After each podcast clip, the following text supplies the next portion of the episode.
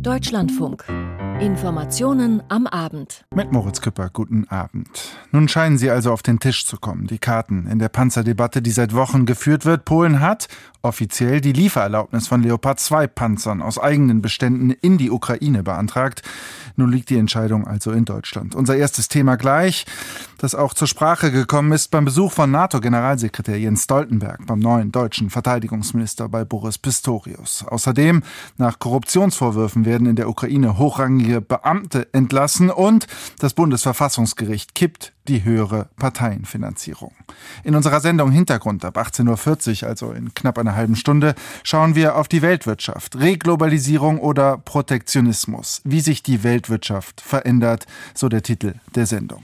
Nun aber der Blick direkt auf ja, das Thema des Tages. Die viel diskutierte Panzerlieferung, die Forderung, die Bereitschaft mancher Staaten der angegriffenen Ukraine, Panzer des Types Leopard 2 aus deutschen Produktion zu liefern. Nun hat Polen, das eben diese Panzer aus eigenen Beständen liefern möchte, Deutschland offiziell um Erlaubnis gebeten und direkt auch Druck gemacht. Der polnische Premierminister Mateusz Morawiecki. Ich hoffe, dass die Antwort aus Deutschland diesmal schnell kommen wird, denn die Deutschen zögern und handeln auf eine Art und Weise, die man schwer verstehen kann. Wir sehen ganz genau, dass sie der sich verteidigenden Ukraine nicht im größeren Umfang helfen wollen. Wovon das zeugt? Von Angst oder vom Glauben, dass eine Rückkehr zu normalen Beziehungen mit Russland noch möglich ist? Es lohnt sich, solche Fragen zu stellen, denn die Koalition der Länder, die der Ukraine helfen wollen, die barbarische russische Aggression Aggressionen abzuwehren, muss sich erweitern. Deutschland ist das größte Land und soll in großem Umfang zur gemeinsamen Koalition beitragen. Morawiecki macht weiter Druck auf die Regierung in Berlin, ihre Zurückhaltung in Sachen Leopardlieferungen aufzugeben. Ein Druck, der seine Wirkung zu zeigen scheint, wie Premier Morawiecki gestern behauptete, nachdem Außenministerin Baerbock zuvor geäußert hatte, einer polnischen Anfrage auf Liefererlaubnis nicht im Wege zu stehen. Okazuje się, że ta presja ma sens, bo już es stellt sich heraus, dass der Druck einen Sinn hat, denn schon an diesem Wochenende hat die Außenministerin Deutschlands eine etwas andere Meinung geäußert. Das ist ein Hoffnungsschimmer, dass Deutschland die Lieferungen nicht blockieren wird, sondern vielleicht endlich auch die schwere Ausrüstung in die Ukraine liefern wird. Dass Baerbock diese Aussage anschließend nicht wiederholte, scheint den Premierminister nicht zu verunsichern. Heute hat er auf die Nachfrage eines Journalisten hin bekannt gegeben, dass er sich die Kosten für die polnischen Waffenlieferungen aus EU-Geldern erstatten lassen wolle. Ja, Herr Redakteur, wir werden den Antrag an die EU stellen, um die Kosten zu erstatten. Das wird die nächste Prüfung der EU und ihres guten Willens. Die EU soll uns diese Kosten ersetzen. Denkbar wäre die Finanzierung tatsächlich über Mittel aus dem Fonds für europäische Friedensfazilität. Die Kampfpanzer will die Regierung auf jeden Fall liefern. Aber nicht allein, sondern im Verbund anderer Staaten. Warschau spricht von einer Koalition und hofft darauf, dass es eine große Koalition wird. Also eine unter Beteiligung der Bundesregierung. Der Druck auf Deutschland, er dürfte also anhalten. Sophie Rebmann berichtete aus Polen. Ja, und dieser Antrag, er war natürlich heute auch ein Thema in Berlin beim Treffen des immer noch neuen Bundesverteidigungsministers Boris Pistorius mit NATO-Generalsekretär Jens Stoltenberg. Frank Kapellan. Jetzt soll alles ganz schnell gehen. Wir werden den Antrag Polens mit der gebotenen Dringlichkeit prüfen, heißt es seitens der Bundesregierung. Britta Hasselmann, grüne Fraktionsvorsitzende, wiederholt das, was die Außenministerin schon erklärt hatte. Wenn Polen 14 Leopard liefern will, werden wir uns dem nicht entgegenstellen. Ich gehe davon aus, dass es da zeitnah zu Entscheidungen kommt. Dafür gibt es bewährte Mechanismen, dass das innerhalb der Bundesregierung geprüft wird und am Ende muss das im Bundessicherheitsrat dann auch entschieden werden. Ergänzt wenig später Rolf Mützenich mit Blick auf die Exportfreigabe des Leopard. Der SPD-Fraktionsvorsitzende hatte sich am Wochenende einen heftigen Schlagabtausch mit Marie-Agnes Strack-Zimmermann geliefert. Die FDP-Abgeordnete hatte der Bundesregierung Versagen in der Panzerfrage vorgeworfen. Ich glaube, das Notwendige ist am Wochenende gesagt worden, zumindest von meiner Seite. Wie sich der Kanzler mit Blick auf die deutschen Leopard aber entscheiden wird, bleibt unklar. Boris Pistorius besucht am Nachmittag erst einmal die SPD-Fraktion. Es gibt einiges zu berichten. Am Morgen hatte der neue Verteidigungsminister Jens Stoltenberg zu Gast. Jens, nice Als Boris Pistorius den NATO-Generalsekretär erstmals im Bendlerblock begrüßt, wirkt es heute früh fast so, als seien sie alte Bekannte. Wir hatten Freitag in Rammstein ja schon Gelegenheit, über ein paar wichtige Fragen zu sprechen. Die besonders wichtige Frage betrifft in diesen Tagen den Leopard. In Rammstein konnte am Freitag keine Einigung über die Lieferung des Kampfpanzers erzielt werden. Dass er in der Ukraine gebraucht wird, daran lässt Jens Stoltenberg keinerlei Zweifel. Uh, Kampfpanzer spielen natürlich eine wichtige Rolle, einmal um die Angriffe Russlands abzuwehren, zum anderen aber auch um erobertes Gebiet zurückzuholen, damit die Ukraine ein souveräner Staat bleiben kann. Die Verbündeten haben ja bereits entschieden, Kampfpanzer zu liefern. Wir brauchen schwere Waffen. Es gibt noch keinen neuen Stand, betont der deutsche Verteidigungsminister. Der Sozialdemokrat hatte schon am Freitag etwa die Polen dazu aufgerufen, sich auf grünes Licht für den Leopard vorzubereiten und Pistorius wiederholt genau das noch einmal. Ich habe ausdrücklich die Partnerländer ermuntert, die Ausbildung von ukrainischen Kräften an diesen Panzern bereits zu beginnen. Das hört sich nicht danach an, als würde sich Deutschland tatsächlich einem Export widersetzen. Im Deutschlandfunk warnt die linken Politikerin Sarah Wagenknecht davor, weitere schwere Waffen zur Verfügung zu stellen. Wenn wir jetzt Leopard liefern, dann werden noch mehr Russen wahrscheinlich sterben. Es werden aber auch mehr Ukrainer sterben, weil auch dann die Russen wieder eskalieren. Der NATO-Generalsekretär setzt also weiter auf eine deutsche Entscheidung zugunsten des Leopard, wenngleich Jens Stoltenberg alles vermeidet, den Kanzler unter Druck zu setzen. Olaf Scholz und Minister Pistorius würden ja zu Recht die bisherigen Leistungen Deutschlands herausstellen. Chancellor Scholz uh, and also Minister Pistorius, they are absolutely right when they point out the significant contributions. Tatsächlich spricht Boris Pistorius auch heute vom Frühlingspaket Rüstungsgüter aus Berlin im Wert von über einer Milliarde Euro. Allein der Leopard gehört nicht dazu.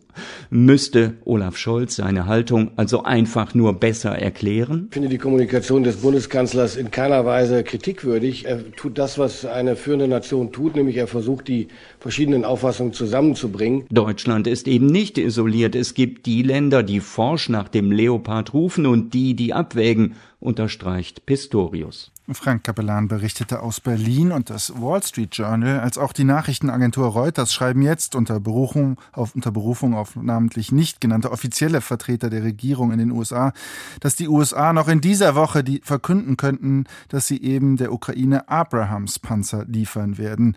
Diese Ankündigung, sie wäre Teil einer Vereinbarung aus Deutschland. Wie auch immer, die Panzerfrage, sie war heute nicht nur in Berlin Thema, sondern auch in Straßburg beim Europarat, wo heute Pistorius Kabinettskollegin, Außenministerin Annalena Baerbock zu Gast war. Klaus Remme. Wo immer die Bundesaußenministerin hinreist, die Leoparden sind schon da. Genauer die Fragen danach. Vorgestern hatte Annalena Baerbock in Paris gesagt, die Bundesregierung werde sich Lieferungen von Drittstaaten nicht in den Weg stellen. In Brüssel wollte sie das gestern so nicht wiederholen und wich auf Nachfragen aus. Heute sah sie sich mit ungeduldigen Delegierten im Europarat in Straßburg konfrontiert. Eine halbe Stunde hatte sie über den Europarat, Frieden und Gerechtigkeit und die Ukraine gesprochen, in der anschließenden Fragerunde dominierten die Panzer. Was können wir tun? fragte Christopher Chope aus Großbritannien, damit aus ihren Worten Regierungshandeln wird. What can we do to help convert your generous words about Ukraine into actions by your government. If the United Kingdom Parliament can be united across all parties on this, why can't the German government and Parliament? Wenn das britische Parlament in dieser Frage geschlossen ist, warum nicht der Bundestag, setzte Job nach. My answer is that finger pointing at each other doesn't bring peace and freedom es hilft nicht, wenn wir mit dem Finger auf andere zeigen, antwortete Baerbock. Die Bundesregierung bestehe aus unterschiedlichen Parteien. Wir diskutieren und handelt dann zusammen, sagte sie. Man müsse mehr tun, auch durch Panzer, doch das Wichtigste sei Geschlossenheit. We have to do more to defend Ukraine. Yes, we have to do more also on tanks. But the most important and the crucial part is that we do it together. Unabhängig von einer deutschen Genehmigung für Leopardlieferungen anderer Länder wollte Ingjerd Sko aus Norwegen wissen, ob Deutschland denn auch selbst liefern werde. Germany has been urged to send its own value. Die Bundesaußenministerin legte sich nicht fest.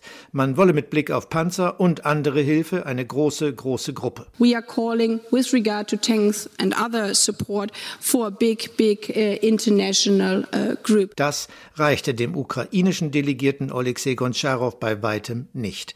Heute haben Frieden und Gerechtigkeit einen Namen. Leopard.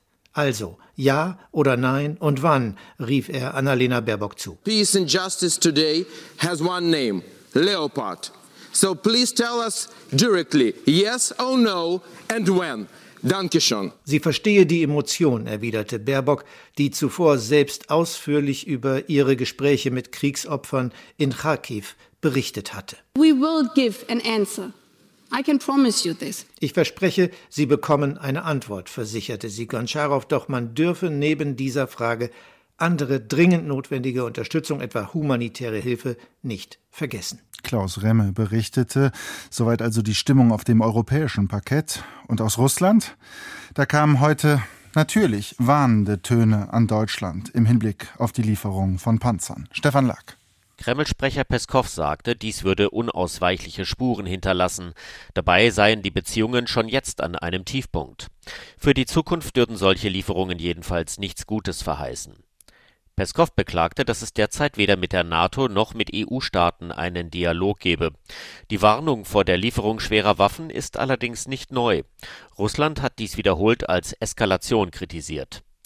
Noch am Wochenende hatte der Duma-Vorsitzende Volodin erklärt, die Lieferung von Offensivwaffen an die Ukraine werde zu einer globalen Katastrophe führen. Putins Sprecher Peskow hatte allerdings in der vergangenen Woche betont, die Lieferung westlicher Kampfpanzer könne Russland nicht davon abhalten, seine militärischen Ziele in der Ukraine zu erreichen. Dies würde aus seiner Sicht nur das Leid für die Bevölkerung verlängern. Die Ukraine fordert vehement die Lieferung des Leopard 2 Kampfpanzers. Sie erhofft sich davon, gegnerische Linien im derzeit relativ statischen Stellungskrieg zu durchbrechen. So könnten von Russland besetzte Gebiete zurückerobert werden. Stefan Lerck berichtete aus Moskau und wir wollen noch eben in die Ukraine selbst schauen, denn dort hat nach einer Reihe verschiedener Korruptionsvorwürfe Präsident Volodymyr Zelensky nun erste Konsequenzen gezogen. Rebecca Barth.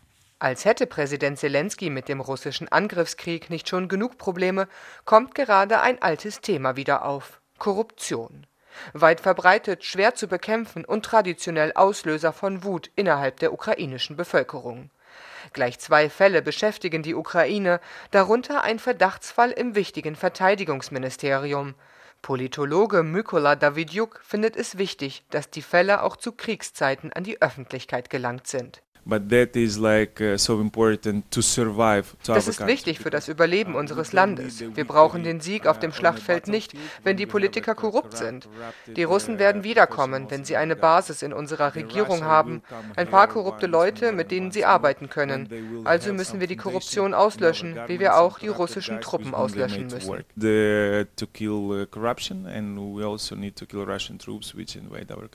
In den vergangenen Monaten fiel die Kritik von Antikorruptionsaktivisten milder aus als vor Beginn des russischen Angriffskriegs. Zu groß ist die Angst, die Einheit von Gesellschaft und Politik im Kampf gegen Russland zu schwächen. Aber der Krieg biete auch eine Chance, meint der Politologe Mykola Davidjuk. Uh, uh, es ist ein einzigartiger Moment, wenn das korrupte ukrainische System wegen des Krieges fragil ist. Das ist der beste Moment, um unsere Korruptionsprobleme zu uh, lösen. Und ich denke, wir werden das herausragend machen und der Westen wird stolz sein.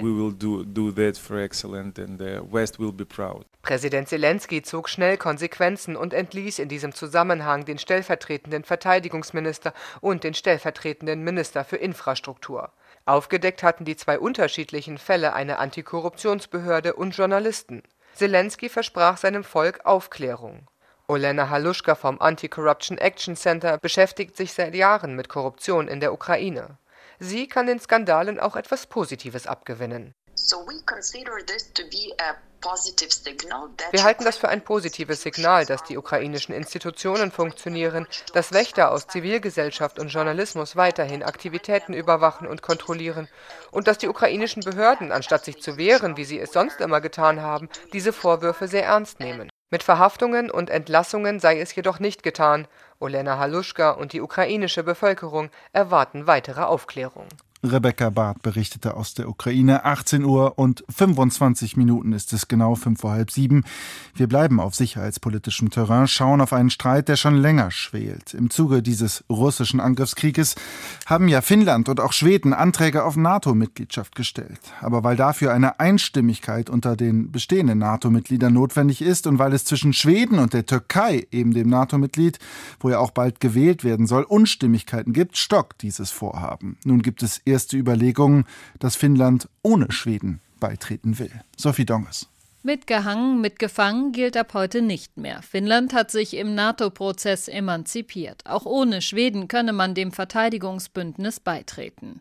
Diese Aussage des finnischen Außenministers Haavisto war ein Paukenschlag, denn bislang gingen beide Länder Hand in Hand und betonten, dass kein Blatt zwischen sie passt. Diesem Versprechen hat der finnische Außenminister zumindest ein kleines Fragezeichen verpasst. Es ist wichtig für die Sicherheit beider Länder, dass wir zusammen in die NATO gehen gehen. Das hat absolute Priorität. Aber man muss natürlich die Lage im Blick behalten. Wenn etwas passiert, was Schwedens Mitgliedschaft auf lange Sicht verhindert. Noch ist es zu früh, da Stellung zu beziehen. Alles halb so wild, so sein schwedischer Amtskollege Tobias Billström. Allerdings musste er auch erstmal bei Haavisto nachfragen, wie Finnland das jetzt genau meint. Finnlands Haltung bleibt bestehen, dass man zusammen mit Schweden in die NATO eintreten möchte. Davon ist man nicht abgewichen ausgewichen. Ich höre aber auch, dass er diese Haltung in seiner Pressekonferenz modifiziert und deutlich gemacht hat, dass eine Veränderung stattgefunden hat. Wir glauben, dass seine Äußerungen überinterpretiert wurden. Wie lange hält Finnland die wachsenden Spannungen zwischen Schweden und der Türkei aus? Das ist die entscheidende Frage. Beobachter glauben, dass das Verständnis auf finnischer Seite langsam nachlasse.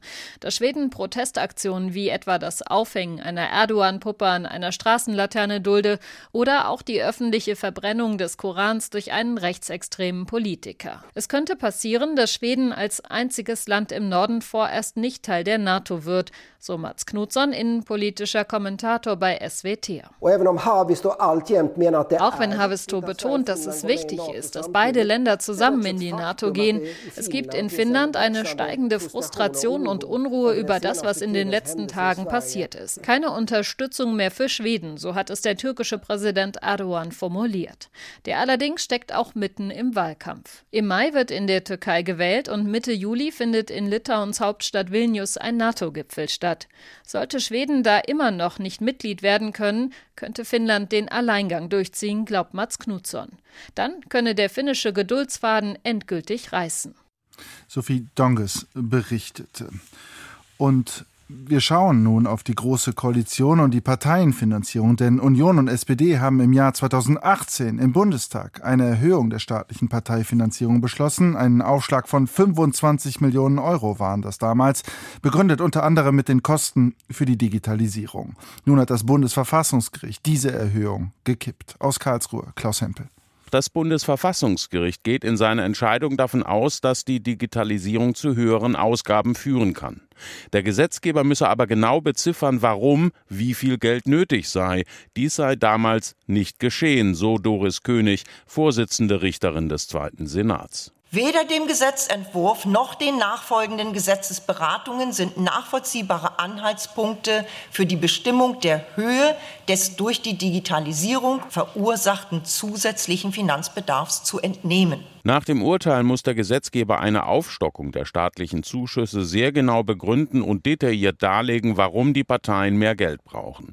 Nur so könne der Eindruck vermieden werden, die Parteien würden sich selbst aus der Staatskasse bedienen.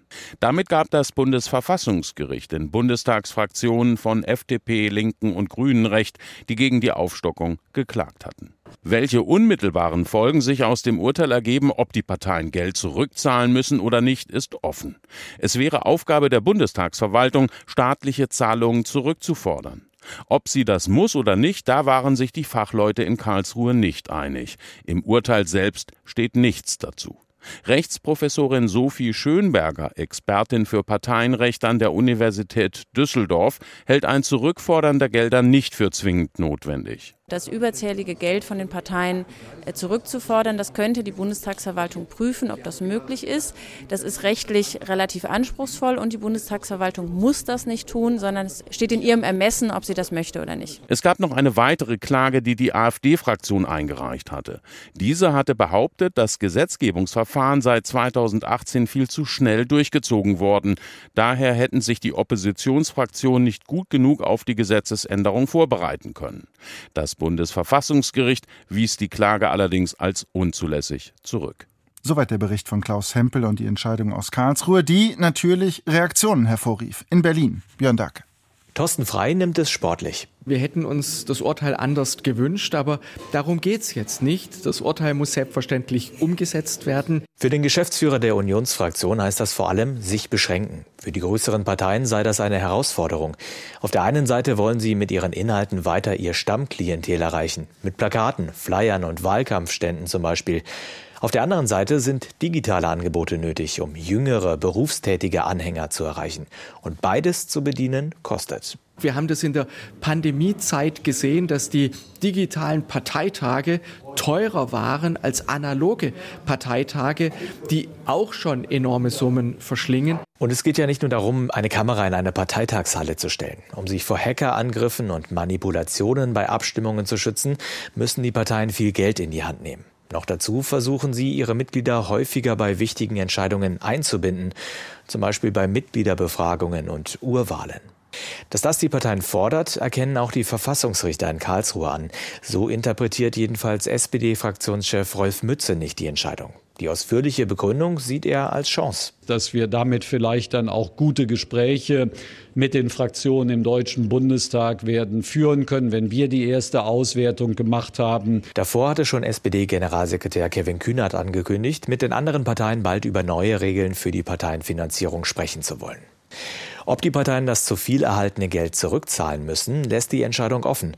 Doch die Parteizentralen haben vorgesorgt. Allein die CSU hat laut Landesgruppenchef Dobrindt etwa 4 Millionen Euro auf die Seite gelegt. Auch SPD, Grüne, FDP, Linke und AfD haben sich nach eigener Aussage auf die Entscheidung aus Karlsruhe und eine eventuelle Rückzahlung eingestellt. Geklagt hatten im Jahr 2018 die damaligen Oppositionsparteien Die Linke, FDP und die Grünen.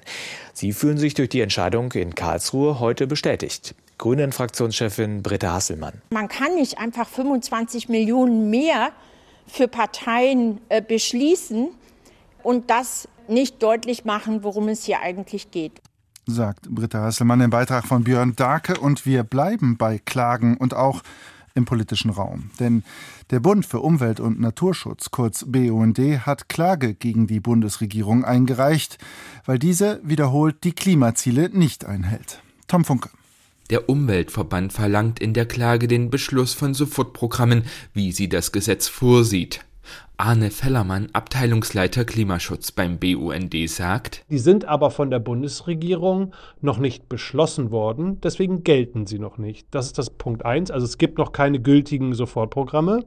Und der zweite Punkt ist, die Vorschläge für die Sofortprogramme, die schon zirkulieren, die schon bekannt sind, reichen nicht aus, um die Klimaziele zu erreichen. Sie sind also zu schwach.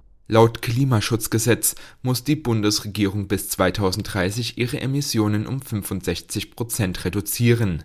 Wenn Sektoren die festgelegten Obergrenzen für den jährlichen CO2-Ausstoß überschreiten, müssen die zuständigen Minister Sofortprogramme vorlegen.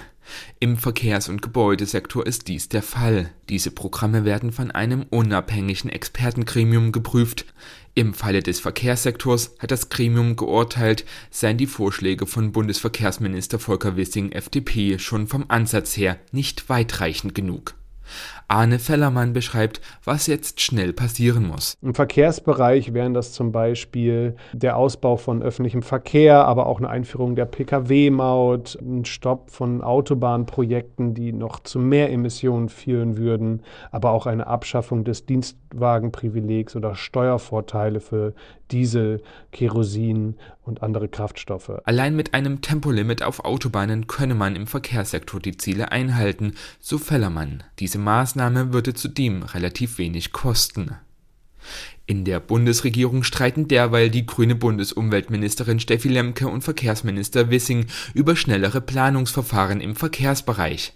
Wissing möchte, dass auch der Neu- und Ausbau von Straßen künftig in einem überragenden öffentlichen Interesse liegen, sowie derzeit schon der Ausbau der erneuerbaren Energien.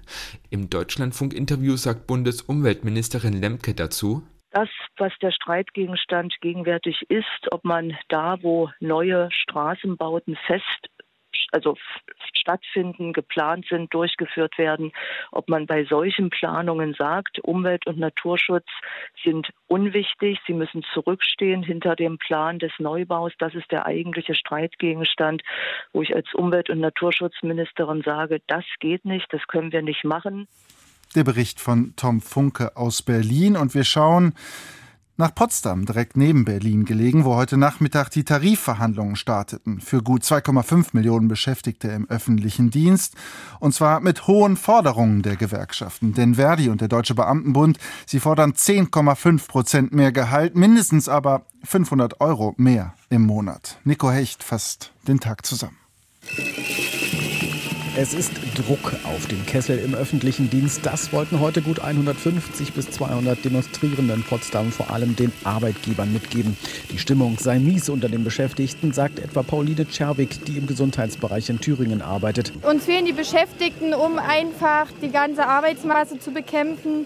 Die Arbeitsunfähigkeit nimmt zu, es sind alle am Limit. Verdi-Chef Frank Wernicke rechnet den Demonstrierenden vor, es sind mittlerweile gut 360.000 Stellen nicht besetzt. Und das, weil der öffentliche Dienst nicht gut genug bezahle. Konkret fordern die Gewerkschaften 10,5 Prozent mehr Gehalt oder mindestens 500 Euro mehr im Monat bei einer Laufzeit von einem Jahr. Eine hohe Forderung, sagt Innenministerin Nancy Faeser, die für den Bund auf Arbeitgeberseite die Verhandlungen führt. Sie sei aber zuversichtlich, angemessene Ergebnisse zu erzielen. Das ist für mich eine Frage des Respekts. Die Beschäftigten halten sehr oft den Kopf für unsere Gesellschaft hin und leisten einen guten Dienst. Die ersten Gespräche müssten jetzt aber auch zeigen, wie schwierig die Finanzlagen der Arbeitgeber sind. Außerdem müssten die Hilfspakete der Bundesregierung in Rechnung gestellt werden. Die Präsidentin der kommunalen Arbeitgeberverbände Karin Welge sagt, so hohe Tariferhöhungen seien außerdem für einen Inflationsausgleich auch gar nicht nötig. Die letzten beiden Monate des Jahres 22 waren sie doppelstellig, aber wir sind jetzt schon wieder bei 8 Prozent und die Perspektiven derer, die Wirtschaftsprognosen gehen, gehen durchaus in eine lineare Welle nach unten. Mit einem eigenen Angebot sind die Arbeitgeber aber nicht gekommen. Dabei hatten die Demonstranten gerade das diesmal dringend gefordert. Deutliche Warnungen vor Arbeitskampfmaßnahmen wie Streiks von der Arbeit Arbeitnehmerseite, aber zu mehr als Zeichen des Verständnisses für Forderungen nach mehr Geld und einer Ankündigung von gutem Verhandlungswillen war die Arbeitgeberseite heute nicht bereit. Nico Hecht berichtete. Und wir schauen damit zum Abschluss der Sendung noch nach Bulgarien. Das Land steckt in der politischen Dauerkrise, nachdem heute auch die dritte Partei ihr Regierungsmandat unerfüllt an den Präsidenten zurückgegeben hat, steht fest, es wird Neuwahlen geben. Damit ist das Land weiter handlungsunfähig. Silke Hane. Es ist offiziell. Die Regierungsbildung in Bulgarien ist gescheitert. Das Land muss neu wählen. Zum fünften Mal in nur zwei Jahren. Die Wahlkommission des Landes hat als Datum dafür heute den 2. April vorgeschlagen. Drei Parteien hatten seit Oktober vergeblich versucht, eine Regierungsmehrheit im Parlament zusammenzukriegen. Heute gaben die Sozialisten das letzte Mandat zur Regierungsbildung an den Staatspräsidenten zurück. Parteichefin Cornelia Ninova. Wir haben alles Notwendige getan, um das dritte Mandat zur Regierungsbildung zu erfüllen. Wir haben vier wichtige Aufgaben für eine Regierung und für das Parlament hervorgehoben. Bulgariens Aufnahme in den Schengen-Raum, die nötigen Gesetze für den EU-Wiederaufbauplan, die Abstimmung über den Staatshaushalt und die Justizreform. Wir haben alle Parteien zu einem Gespräch eingeladen. Es wurde deutlich, dass es keine Mehrheit für die Bildung eines regulären Kabinetts gibt. Aus diesem Grund gebe ich das dritte Mandat zurück. Laut Verfassung muss Staatspräsident Rumen Radev nun das Parlament auflösen und eine neue Übergangsregierung einsetzen. Deren Handlungsspielraum ist eingeschränkt. Das Parlament hat keinen Staatsetat für 2023 verabschiedet, sondern lediglich die Mittel aus dem letzten Jahr verlängert. Damit fehlt Geld für neue Investitionen oder Abhilfen für die Bevölkerung angesichts der hohen Inflation. Zudem könnte Bulgarien Geld aus EU-Töpfen entgehen, da notwendige Gesetze nicht rechtzeitig verabschiedet werden können. Silke Hane berichtete zum Abschluss dieser Sendung. Hier folgt gleich, wie eingangs gesagt, unser Hintergrund und dann ab 19.05 Uhr unsere Kommentare für den heutigen Tag. Unter anderem geht es darin um das Urteil zur Parteienfinanzierung und auch um die Tarifgespräche im öffentlichen Dienst. Das alles, wie gesagt, ab 19.05 Uhr hier im Deutschlandfunk. Und damit enden diese Informationen am Abend. Mein Name ist Moritz Küpper. Vielen Dank fürs Zuhören und Ihnen noch einen schönen Abend.